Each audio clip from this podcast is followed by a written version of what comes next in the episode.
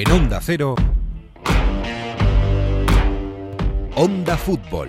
Fútbol Internacional con Miguel Venegas.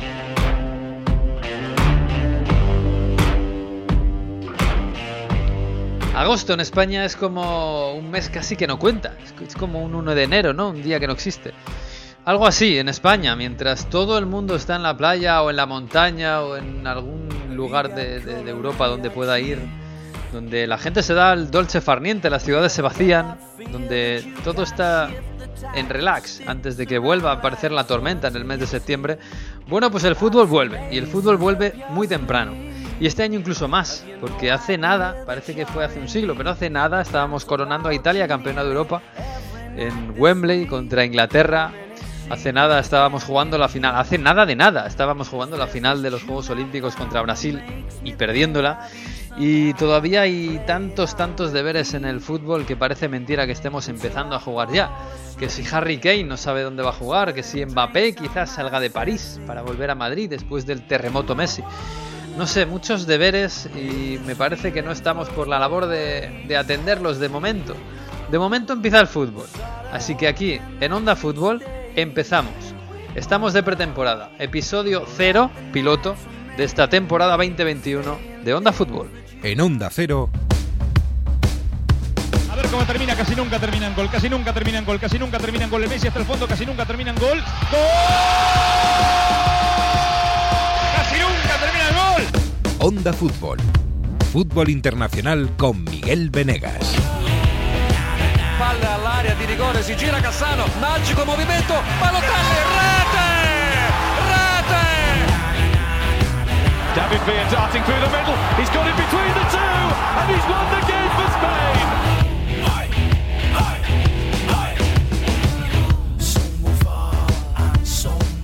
Pues bueno, pues aquí estamos otra vez después de este verano que algunos todavía están, bueno, muchos están todavía disfrutando, pero nosotros como vivimos de esto del fútbol y el fútbol en España, pues tiene la mala costumbre de, pasar del verano en agosto y, trabajar, pues aquí estamos. Hemos dicho, vamos a hacer una, una pretemporada como si fuera el trofeo Teresa Herrera y vamos a hablar un poco de- del fútbol que nos viene. El fútbol que nos viene es el fútbol 2021-2022 que no sabemos si se va a parecer más al del 20, al del 19 o, o- o a ninguno. Hola Jesús López, ¿qué tal? Muy buenas. Hola, ¿qué tal? ¿Cómo estáis?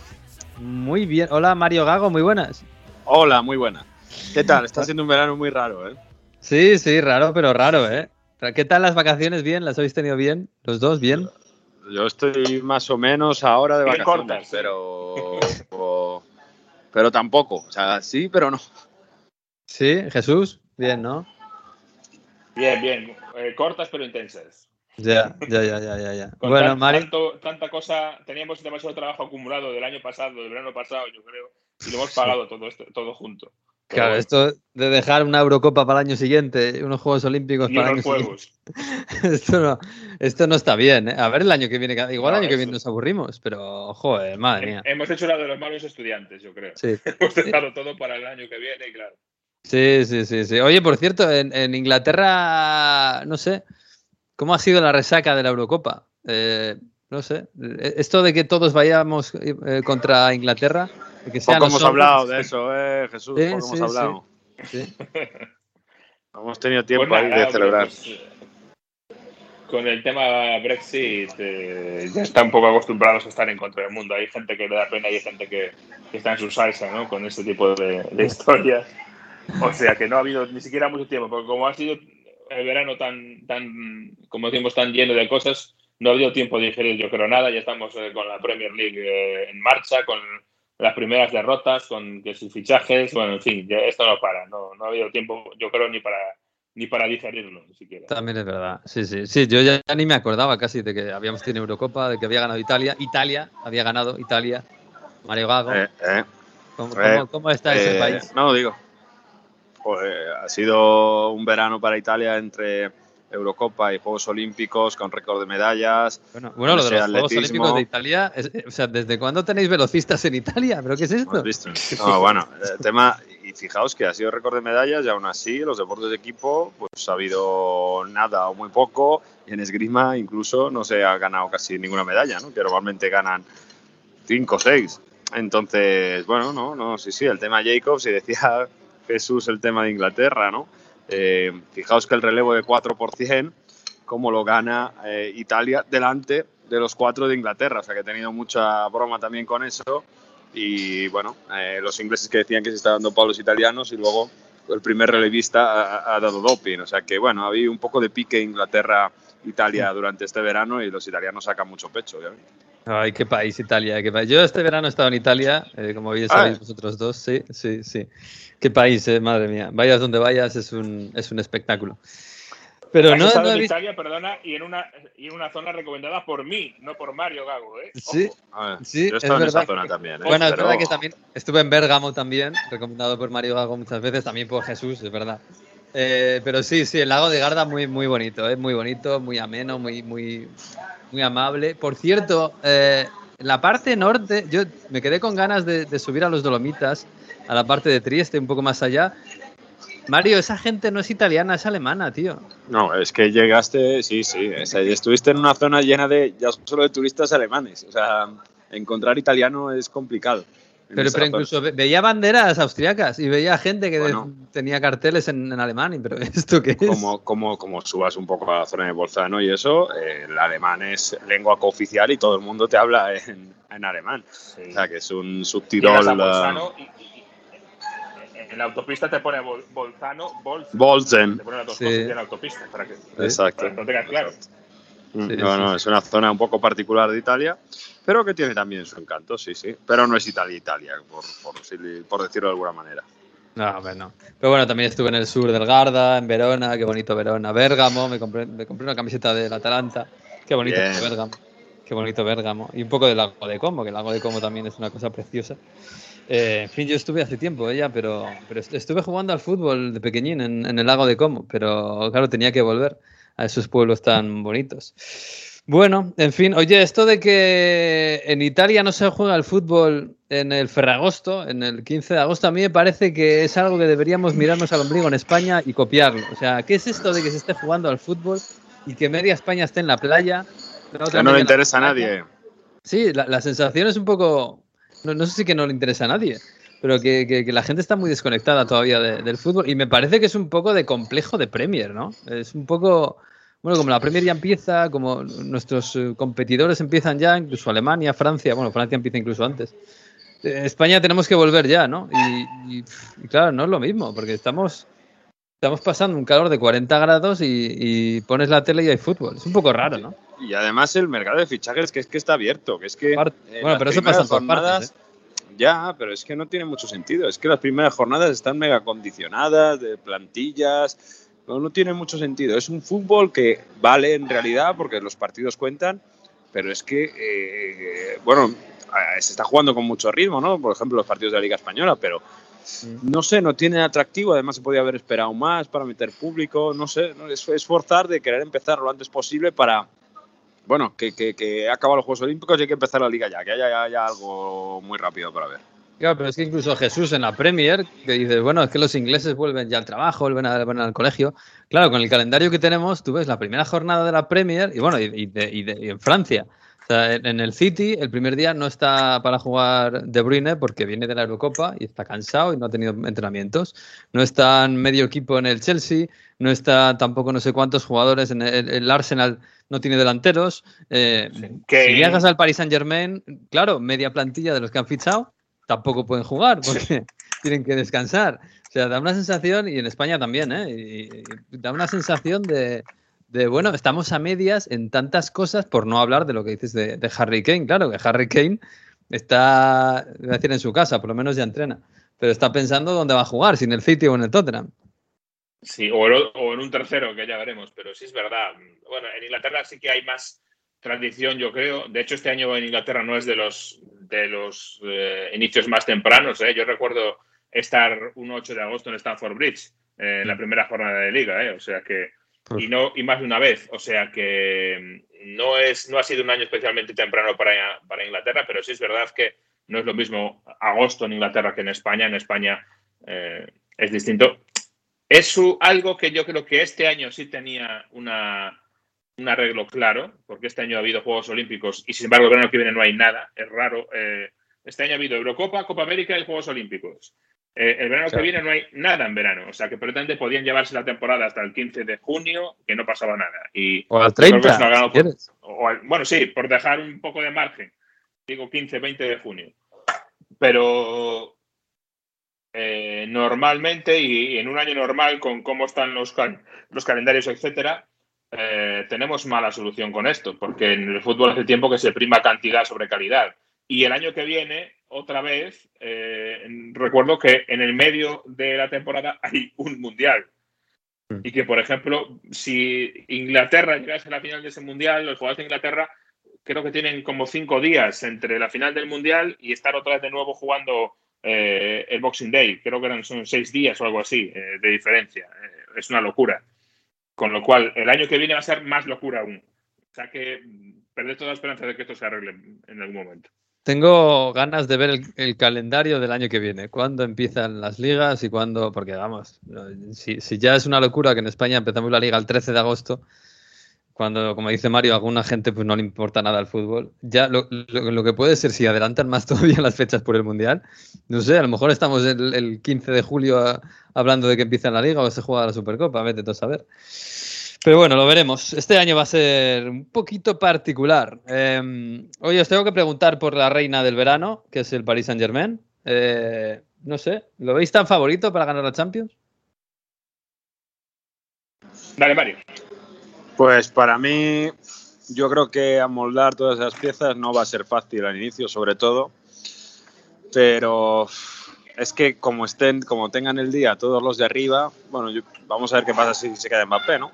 Pero aún así, ¿no? Con Di María, con Messi, con Neymar, si tienen el día es que va a ser muy difícil pararles en un partido importante, ¿no? Si se ponen, si al final van a estar al top de, de sus prestaciones físicamente, eh, es muy, muy difícil que no gane la Champions. Pero bueno, eh, un día malo lo van a tener seguro. Eh, para mí tiene que ser el gran, gran favorito, la presión tiene que recaer sobre ellos. Ahora, vamos a ver si, si, no sé, si empiezan a tener lesiones, el cumpleaños de la hermana de Neymar. Yo creo que pueden pasar cosas, pero obviamente sí, es el gran, gran favorito porque además de, Messi, pues eso, eh, han reforzado el centro del campo con Wijnaldum, con Sergio Ramos, Kimpembe, pues eh, una pareja de centrales que en teoría deberían aguantar. Es que no hay, vamos, y con Hakimi Arrab también incluso para llegar por bandas, que ya, ya ha marcado gol en, su primera jornada. Es que tienen opciones para tener, bueno, o sea, eh, tiene un equipo con jugadores top en cada línea. A ver, yo estoy de acuerdo, es verdad, eh, que vamos a ver qué, qué cesta hace con los miembros, ¿no? Siendo clásicos, porque es un equipo que, que es exuberante en muchas cosas, que es una barbaridad en, en muchos, muchas virtudes, pero que no es eh, un equipo que sea sólido en todas las facetas. Yo le veo eh, debilidades a, a ese equipo y, y luego, obviamente, eh, por individu- individualidades es eh, absolutamente espectacular y maravilloso. Eh, tiene para mí un muy buen entrenador, Mauricio Pochettino, buenísimo, pero que ha forjado sus mejores años como entrenador haciendo exactamente lo contrario a lo que es el Paris Saint Germain. Él ha sabido sacar rendimiento de poco. Ahora tiene que conseguir sacar, eh, hacer con una abundancia de recursos gigantesca, hacer eh, un equipo sólido. Eh, ese es el nuevo reto para él. Y obviamente, bendito problema, eh, todos los demás entrenadores del mundo querían cambiarse por él, a muy pocos que no lo hicieran, pero hay que hacerlo y no me parece tan sencillo tampoco. Entonces, eh, No. vamos a verlo. Yo creo que al final estas cosas también dependen mucho de que el día mm, de a la hora H la pelotita quiera entrar o no entrar, que eso lo digan a- a- al sitio de Guardiola. Pero yo creo que obviamente sí es gran favorito, pero eh, yo no le veo tan favorito como su plantilla sugiere que debería ser. Bueno, yo solo recuerdo que el favorito no suele ganar la Champions. Es muy raro que el favorito, igual que el favorito no suele ganar el Mundial, el favorito no suele ganar la Eurocopa, que se lo pregunten a Francia. Pero, Pero a, es a ver, verdad, y- y Miguel, que Pochettino, perdona, lo, lo que decías de Pochettino, ojo, eh, Pochettino hace tres meses estaba más fuera que dentro. Eh, Sí, por sí, por sí, el pequeño fiasco, entre comillas, la de la. Champions. eh, parecía que no estaba muy a gusto con él y de repente se encuentra con, en las manos con la mejor plantilla del mundo. Y es verdad que en un momento personal seguramente de debilidad frente al club, ¿eh? que va a ser quizás más gestor que entrenador de, su propio librillo. ¿eh? Vamos a eso tampoco es fácil, es verdad que es por un lado es un caramelo, pero por otro tiene un cierto veneno. ¿eh? Eso, eso iba a decir, ¿no? Que es que es muy difícil crear una táctica, digamos, eh, muy, muy personal de Pochettino cuando te va a condicionar tanto el juego los delanteros y las estrellas que tienes, ¿no? O sea que yo creo que crear una forma de jugar que sea tácticamente efectiva o que tenga demasiadas, eh, no sé cómo decir, demasiadas eh, maniobras, demasiado compleja, pues eh, va a ser yo creo que muy, muy difícil cuando tienes esos tres arriba, ¿no? Pero es que para empezar, Mario, eh, ¿creéis que Pochettino le va a decir a Messi dónde va a jugar? Claro, Le va- por le eso va a decir digo. a Neymar dónde va a jugar. Seguramente Messi y Neymar se van a juntar un día Libertad. en casa de uno de los dos y van a decir, a ver, ¿cómo nos colocamos en el campo tú y yo que Eso. jugamos en el mismo sitio? Vamos a ver qué hacemos. Y luego se lo van a Oh. decir a Pochettino y Pochettino pues tendrá que hacer todo lo demás, que no es Eso fácil. es. No dirá Eso Mbappé es. también. Sí, Mbappé, Mbappé, sí. Mbappé es- Mbappé también, claro.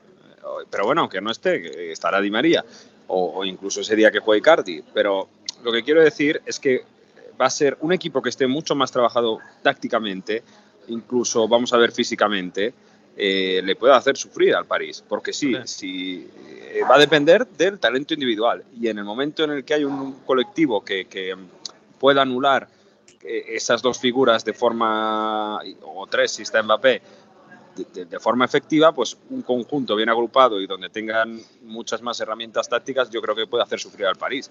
Pero claro, es que tú puedes trabajar el colectivo que quieras, pero si Neymar o Messi te hacen la jugada o Mbappé, pues eh, Ya, ya, obviamente pero por si eso. Messi y Neymar no pueden encontrar espacios y no, y no le reciben la pelota. Yo, cuando estabas hablando, Mario, de un equipo que esté muy bien, eh, muy bien colectivizado y trabaje muy bien y tal, yo estaba pensando en un equipo que ha sido campeón de Europa hace muy poco y que tiene muy buen entrenador y muy, muy, muy, muy buenos defensas y que acaba de fichar un pedazo delantero como es Lukaku. Y que conoce esa plantilla de pe a pa. Sí, sí, y que viene de ser campeona y que, y que al campeón le has puesto un delantero centro, que es lo único que le faltaba, ¿no? Quiero decir que, que ojo, ¿eh? Yo, a mí me gustaría ver mañana mismo un Paris Saint-Germain-Chelsea con, con todos en óptimo rendimiento.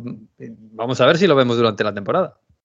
Sería, sería un partido interesante, sí. Lo del Chelsea, em, hay que ver si es capaz de seguir con la consistencia del año pasado, ¿eh? porque si, si consigue extender a, a esta temporada más o menos completa lo de la segunda vuelta, es que es muy difícil quitarle la Premier League. ¿eh? Fíjate lo que te digo, que se supone que el favorito es el City, pero si el Chelsea se mantiene a ese nivel, es muy complicado porque está siendo complicado ganarles. Y como dices, está mm, añadiendo arriba eh, uno de los mejores delanteros del mundo.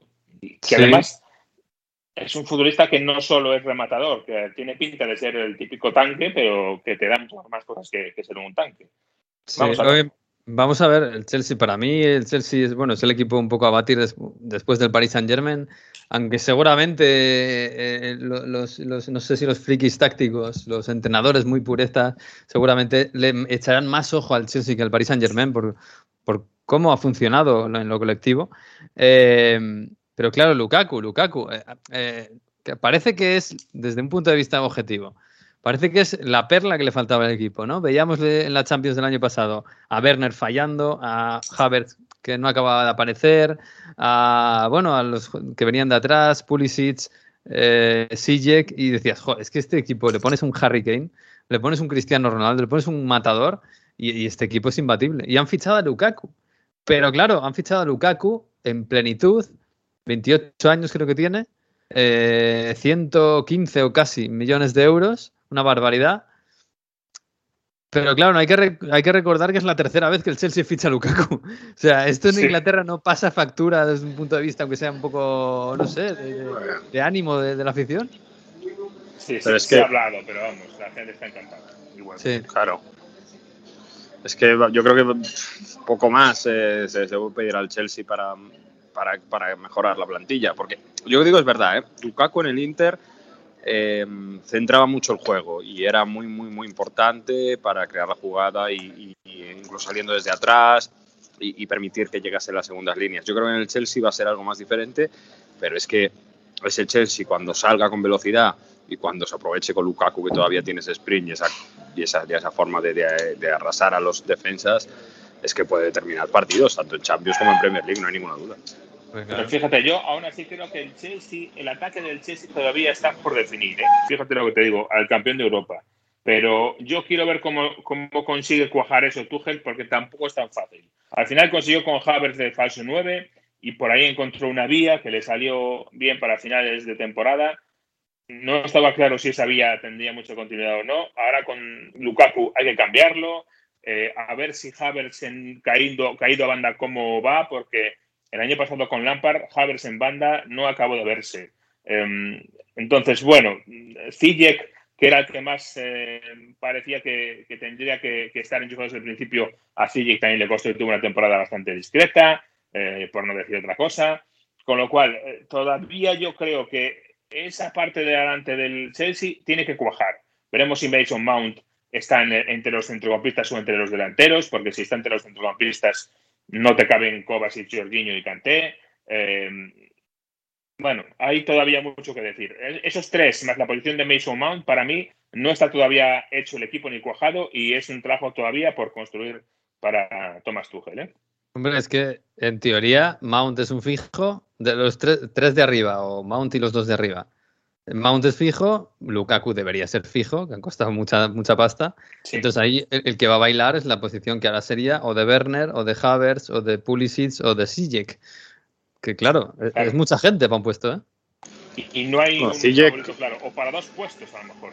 Y no hay un favorito claro, ¿eh? Y no hay, no hay nadie que digas claramente, no, no, después de Mount y de Lukaku, lo otro no eh, está en una ne- nebulosa. Dirías Havertz porque fue, digamos, de los destacados al final de temporada, pero claro, era en otro puesto.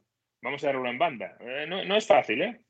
Mm, mm. Bueno, estaba pensando que incluso a Lukaku se le puede bajar a banda, ¿eh? que a veces le gusta jugar un poquito También. tirado a la, a la derecha. En el Everton lo O hizo jugar mucho. con dos ya- puntas. Puedes jugar con O dos jugar. puntas con Lukaku y Pulisic, por Y ejemplo. con, y con Mount también. detrás. Sí, sí, no, no sería. Claro. El tema de Ziyech en salida del Chelsea se llegó a comentar por Italia, incluso que si el Milan con una cesión podría ser interesado, pero parece que, que eso se ha enfriado. Lo pasa es que Se ha comentado Ziyech y se ha comentado de de los dos. sí, sí, Posibles sí. salidas. Es que yo creo que alguien, o sea, un- tienen que tener claro que, que no van a jugar todos los partidos, van a jugar mucho menos de lo que se pensaban. Yo creo que, que- que sobre todo Havertz y Ziyech van a ser los más perjudicados ¿no? respecto a los, a Sí. los- a- a los demás que hemos dicho. ¿no? Havertz, para mí, va un paso por delante de los demás. Sí, sí, yo creo que también, ¿eh? sobre todo por cómo acabó y además eh, incluso el, el simbolismo de que marcó el gol de la Champions y tal. Eh, pero claro, ha- hay un problema que, lo, que le pasa a muchos equipos. Quedan 10 días de, de- de mercado, pero hay mucha gente que quiere vender, que espera que alguien le compre algo, aunque sea de rebajas, pero es que no hay dinero para fichar. Entonces, ¿a, quién le vendes a Sille? Que es que no, no, no es fácil. O, bueno, igual cesiones y tal habrá al final, imagino. Bueno, perdona, eh, Tammy Abraham 40 millones más Uf, variables. Eso, eh, Dios mío, en Roma han tenido que vender el Coliseo para pagar a Tammy Abraham. Sí, pero es verdad, es, es un poco exagerado, por decirle un eufemismo, pero es verdad que tiene el truco de que son 40 millones, ¿por qué? Porque la Roma paga 5 cada año, más o menos. Eh, paga 5 ahora, luego otros 6, luego otros 10, o sea, lo, Bueno, en cómodos tanto. plazos, pero siguen siendo Exacto. 40, ¿eh? Sí, sí, Sí. exacto, que es la forma de decir, eh, yo quiero a Abraham, lo quiero, pero te lo quiero pagar en diferentes plazos. Entonces ha dicho, bueno, pues si te lo pagas en diferentes plazos, esto es como cuando pides un préstamo, ¿no? Que luego tienes que pagarme los intereses. Pues eso ha hecho el Chelsea con la Roma.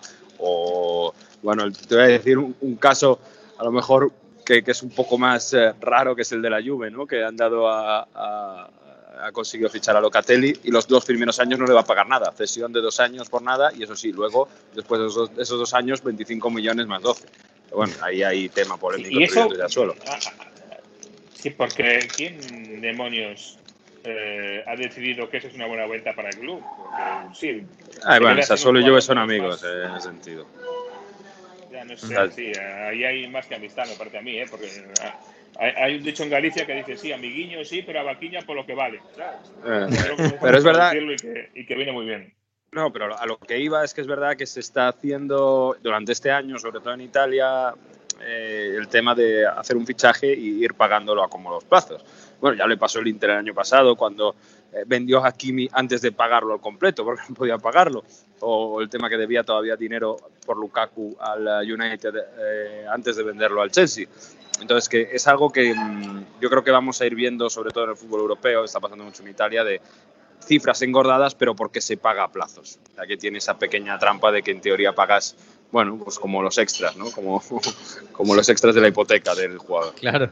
Pero eso es un poco pan para hoy y hambre para mañana, ¿eh? Pero bueno. Es como si te compras una tele para el salón de 32 pulgadas claro. por 4.000 euros. Sí, la pagas a plazos, pero son igual 4.000 No, no pagas hasta 2022 ya, pero tendrás que pagarlo en 2022. Luego llega 2022 y dices, anda, que tengo que pagar. Así que bueno. Oye, en, en, bueno, más allá de la, de la Champions, ahora vamos a hablar del City, porque yo no sé si, claro, evidentemente después de ganar otra Premier, el, el objetivo absoluto es ganar la Champions. Pero es que la Premier me da la impresión eh, Jesús, que, se ha igualado este, en este mercado invernal. Eh, con el Chelsea de menos a más, que además ha fichado a Lukaku. Eh, con el Liverpool, que bueno, es verdad que es un poco incógnita, pero simplemente el haber recuperado a Van Dijk parece que le da una pequeña oportunidad. Con el United, que ha fichado a Jadon Sancho y a Varane, y parece que eran dos piezas que, que pueden encajar muy bien.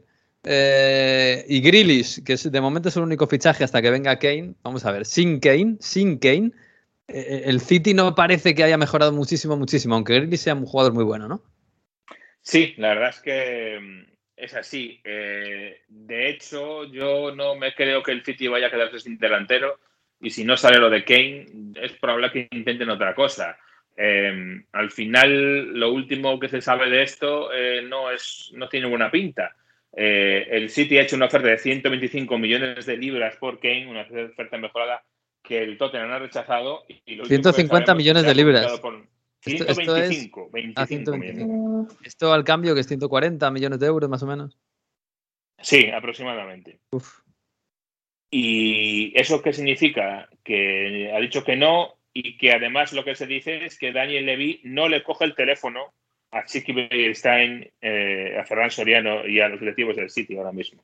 O sea, que yo creo que hay dos opciones y no lo vamos a saber hasta eh, el último día casi del mercado. O el último día el City se vuelve loco y, y hace una super oferta y el Tottenham lo vende, o Daniel Levy se sale con la suya. Una de dos. Eh, aquí hay dos partes. Harry Kane dice que él tenía un acuerdo cuando renovó con, con, Daniel Levy, tenía un acuerdo verbal de caballeros que decía que si es el año pasado el, el eh, Tottenham eh, no conseguía un buen resultado deportivo que le dejaban marcharse y Harry Kane se agarra a eso cuando le preguntan en privado. En privado también eh, dice Daniel Levy que hay un contrato firmado y que Verdes han llegado. O sea que ahí estamos. Eh, a este paso, no sé yo si fuera Liverpool la última hora tiene una, una, oferta por si acaso. Ya. De todos modos, de todos modos, Jesús, en la primera jornada también tiene narices que pase esto eh, con el calendario. Toca Tottenham Manchester City. con Kane así en una nebulosa gana, encima del estadio. Y le gana el Tottenham al, sí. al, al, City sin Kane y con el equipo jugando con un Nuno Espíritu Santo jugando como el Wolverhampton, vamos, jugando a la contra velocidad, buscando a Son. Jugando Son un poco como el Chelsea, ojo, eh. yo creo que yo creo que en la presión eh, tomó nota del Chelsea en las finales eh, contra el City un poquito. Puede ser. Lo cual es ser. lógico. Sí, sí, sí. Pero bueno, vamos a ver un, un, Tottenham un poco así, ¿no? Un poco. A, a, ver qué pasa con Harry Kane. Pero bueno, Harry Kane también se puede perfectamente amoldar a este estilo de juego, ¿no? Un, un juego muy veloz que además te sirve para jugarle al City y ganarle. Es que al, al City yo imagino que le van a jugar cada vez más así. Sí, eh, desde luego que Tuchel ha encontrado una forma de contrastar este nuevo, este nuevo estilo del, del, City. Y claro, es que el City el problema que tiene ahora es que no tiene un delantero centro al que recurrir cuando el otro plan le falle. Cuando mm. su, su, movilidad máxima y su eh, esa coreografía que hacen de varios falsos nueve sin ningún nueve concreto eh, no le funciona, no tiene otro plan B al que revertir. revertir. Y además, eh, hay otro problema que es que a Jack Grealish yo creo que le va a costar eh, acoplarse porque está acostumbrado a ser el tipo que se echa el equipo a, a, la espalda y tira él solo del carro y aquí tiene que ser un engranaje más o una pieza más de un engranaje que está eh, muy bien pensado Y se ha visto, yo creo, el otro día contra el Tottenham que, que intentaba hacer las jugadas por sí mismo y crear él la jugada, cuando en el City a veces eh, es otra, otra forma. Y es lógico, a todo el mundo que ha llegado al City, Mares le costó año y medio empezar a rendir, sin ir más Mm. lejos. Y a Grealish yo, hombre, espero que menos de un año y medio, sí, pero yo creo que también le va a costar la adaptación. Sí, seguramente. Qué pena que Grealish, en el fondo todos queríamos que siguieran en Aston Villa para siempre, pero bueno, estas cosas son el fútbol Sí. moderno y es, es y entendible sobre todo que porque, se a ver, vaya. top- Gre- Grealish es el mejor jugador para mí de fuera del top 6. Sí, que lo fiche campeón, pues para Claro. la competitividad de la liga eh, es, un- es un pago. Sí, es un poco una bayerización del, del Manchester City, ¿no? Bueno, pero ver- veremos, ¿eh? Porque, porque la Premier no es la Bundesliga y ahí hay muchos equipos que lo pueden hacer muy bien. Y mira al Chelsea, de momento han ganado el Chelsea, ha ganado el United, ha ganado el Liverpool, pero no ha ganado el City, que es el favorito. Así que lo veremos, bueno, bueno, veremos porque esto acaba de empezar. Eh, ya estamos en medio del mercado y en medio de Harry Kane. Oye, Mario, en Italia, ¿qué esperamos, macho? O sea, a mí explícame primero ¿Qué- ¿Cuál es el punto de partida del Inter? Porque ya no está Conte, ya no está Lukaku, ya no está Raf. Pero claro, ha vuelto, eh, ha vuelto todo a, a- a la Juve. Quiero decir, ¿es el favoritísimo la Juve o, o este Inter puede tener una continuidad? Los fichajes que han eh, hecho para sustituir a Lukaku y a Raf eh, tienen sentido, porque tanto Dumfries como Dzeko, que es verdad que es mucho menos móvil que Lukaku, no tiene esa capacidad de eh, lo que decíamos antes, ¿no? de cuando tiene que ir al espacio arrasar con todo, pero bueno, es un gran rematador y sobre todo es un punto de referencia que puede salir para sacar el balón, ¿no? para hacer ese, ese bajar el balón y aprovechar que lleguen las segundas líneas y sobre todo en el que Lautaro puede girar a su alrededor. Lautaro o Alexis Sánchez, aunque Alexis Sánchez con sus lesiones, la verdad que, tiene ahí varios problemas y de hecho por eso el Inter estaba buscando otro delantero, ¿no? porque los problemas físicos de Alexis Sánchez dan demasiadas dudas. Vamos a ver si se lanzan a por Joaquín Correa de la Lazio, incluso una última intento, lo que va a ser muy muy complicado por Dubán Zapata de, de Atalanta, va a estar prácticamente imposible. Pero bueno, eh, la idea de juegos va a ser muy similar, con un Simón Inzaghi que el 3-5-2 o 3-5-1-1 tampoco lo van a lo van a modificar mucho. Hay, no hay que olvidarse de Eriksen, que aunque lo estuvo hace poco en Milán, eh, bueno, va a ser muy complicado que, que, vuelva a jugar al menos esta temporada. Vamos a ver que, cómo evoluciona. Ficharon a Sananoglu, es diferente, eh, pero bueno, ahí en esa posición de trecuartista con Lautaro, si, si está o no, y, y, con Checo también puede dar balones, pero es verdad que, bueno, me el Inter tiene una... Para, con Simón Inzaghi me pega que pueda jugar Sanaloglu y con Conte no me pegaría nada.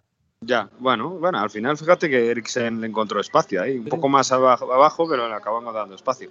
Es verdad que en teoría debería ser un equipo algo más alegre, porque por ejemplo la Lazio de Simón Inzaghi, que sí. luego Sarri lo va a proponer igual, juega con, jugaba o juega con tres centrocampistas ofensivos como Milinkovic Savic, eh, Luis Alberto y uno que propone también balón como Lucas Leiva, o sea que bueno, no hay un perro de presa, por decirlo de alguna manera donde ese papel sí que lo actuaría Brozovic. Entonces el Inter tiene una buena plantilla, hay este proceso de cambio a ver cómo sale y a la Juve llega un Massimiliano Allegri que lo ha hecho casi todo, que ganó esos cuatro, cinco escudetos consecutivos, llegó a las dos finales de Champions y aunque el centro del campo eh, todavía deja muchas dudas con la llegada de Manuel Locatelli y en teoría, bueno, con un ataque donde Chiesa va a tener mucho protagonismo, recuperando a Dybala y quedándose Cristiano Ronaldo, pues se vuelve el gran favorito. Por detrás, un Milan que siempre propone cosas, donde ha llegado Giroud para acompañar a Ibrahimovic cuando no esté y con Brahim Díaz con, mucha, con mucho protagonismo, la Atalanta que tiene prácticamente todo igual, ha vendido a Romero al Tottenham, gran defensa, pero ha encontrado a De Mirán en su sustituto y poco más. En, en, el resto ha, ha, se ha quedado con los grandes. Decimos que Don Zapata casi seguro no va a quedar, no, no va a salir. En el Napoli no ha llegado nadie, solo Luciano Spalletti como entrenador, a ver si trae un poco de tranquilidad. Y luego, pues los proyectos de, decíamos, ¿no? de, de Roma, la Lazio, Simone, la Lazio Sarri, que tampoco ha tenido ningún gran fichaje, pero en teoría va a ser algo más ofensivo con un 4-3-3. Y Mourinho, que ya promete, bueno, los, los amistosos de pretemporada ya ha tenido bronca por amistosos. Sí, sí, sí, sí. Entonces ya veremos. Que por cierto, eh, bueno, ahí tiene la Conference League y a ver si es un título que puede dar a la Roma, que la Roma no gana un título desde 2008 y si Mourinho trae no una Copa. Mourinho, eh, por eso, ahí yo creo que puede, puede apuntar a por eso y decir que vuelve a ganar un título para, para la Roma. Sabéis que, bueno, en Italia Mourinho tiene todavía ese aurea de gran entrenador, de que ha hecho, bueno, que, que sabe hacer las cosas porque todavía se vive del triplete que consiguió con el Inter y todo lo que consiguió allí. Ay, tengo ganas de ver ese Roma Creo que el Inter, Tottenham ¿eh? lleva O más Inter tiempo Roma. aún, ¿eh? Perdona. El, el Tottenham lleva más tiempo aún sin, sin ganar un, un título y también está en la conference, ¿eh? O sea que hay... Uy, qué bonita esa conference, ¿eh? Tottenham Roma, sería precioso. Buena final, Ah, ¿eh? si es la final, Ay, ay, sería precioso. sería- Bueno, yo en la conference voy a ir este año con el Union Berlin, me vais a perdonar. Mientras, eh, mientras dure el sueño. En fin. Bueno, Mario, pues, pues nada, yo co- como, como he estado este verano por Italia, pues te voy a despedir con la canción del verano, la canzone del verano allí en Italia. eh, que yo sé que, que tienes que ir para la playa como todo el mundo. Así Hombre, que, poquito. ¿qué, qué es esto de, de Mille? ¿Qui- ¿Quién es esta gente? Hombre, Orietta Berti e Feder, Lauro Rosso, Coca-Cola. Bueno, esto que no lo haya mandado en Italia. Esto es, esto es muy bonito porque es coger al rapero influencer de moda, como es Feder, y lo mezclas con, como no sé, como una sala de Montiel de la época española, que es la Orietta Berti, y se ponen a cantar una canción, pues esto, eh, un poco de trap, con una- un poco de ritmo de canción antigua, y han hecho un mix que es la gran canción del verano y que tiene un estribillo que se te pega por todos lados. Y- tiene y te- ritmo. Mira, mira, escucha, escucha.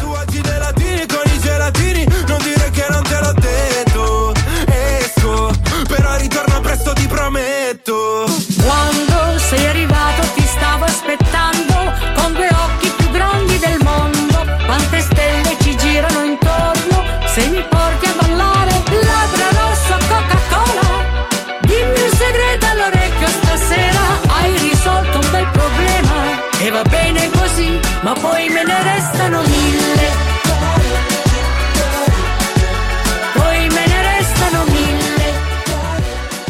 está mal, ¿eh? no está mal. Yo es verdad que escu- eh, cuando estuve allí escuché esto bastante y escuché mucho a la Lamborghini, el, el- un, un reggaetón italiano, un poco, pues eso, pues reggaetón. Me lo Reggaetón. guardo para los cuando empieza la temporada de fútbol, que es las canciones del verano buenas, buenas. Así que me ha resuelto un buen problema, me ha resuelto un buen problema, o, o ha resuelto un buen problema en este caso, pero voy te rimangono mil, os quedan mil problemas cuando traiga todas las canciones. De- Ya. de- de Oye, en. Inglaterra no hay esto de la canción del verano, Jesús, en Inglaterra no se lleva. Como no hay no, verano, no se lleva, no. No hay, no hay verano. Las canciones son buenas todo el año, creo. Yo creo que ahí ha, ha- ha acertado, ¿eh? No hay Sí, canciones sí. de verano, pero son mejores este verano. sí, es- Bueno, bueno, bueno. Hombre, Mario, ahí no puedes discutir, por favor. Lo bien que se baila esta canción, Voy a poner italiana. Oasis, Blur y compañía y Nada, nada. Hay tiempo para todo.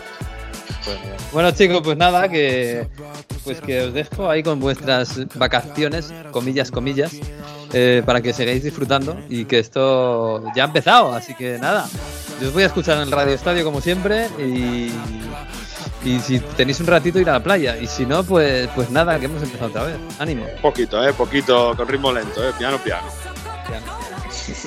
Abrazo. Abrazos. Vamos para allá. Poi me ne restano Sa, sa, sa, sabato sera suona il cla, cla, Cacca nera, siamo in macchina Una stella si tuffa e viene giù. Labbra rossa, Coca-Cola Dimmi un segreto all'orecchio stasera. Hai risolto un bel problema E va bene così, ma poi me ne restano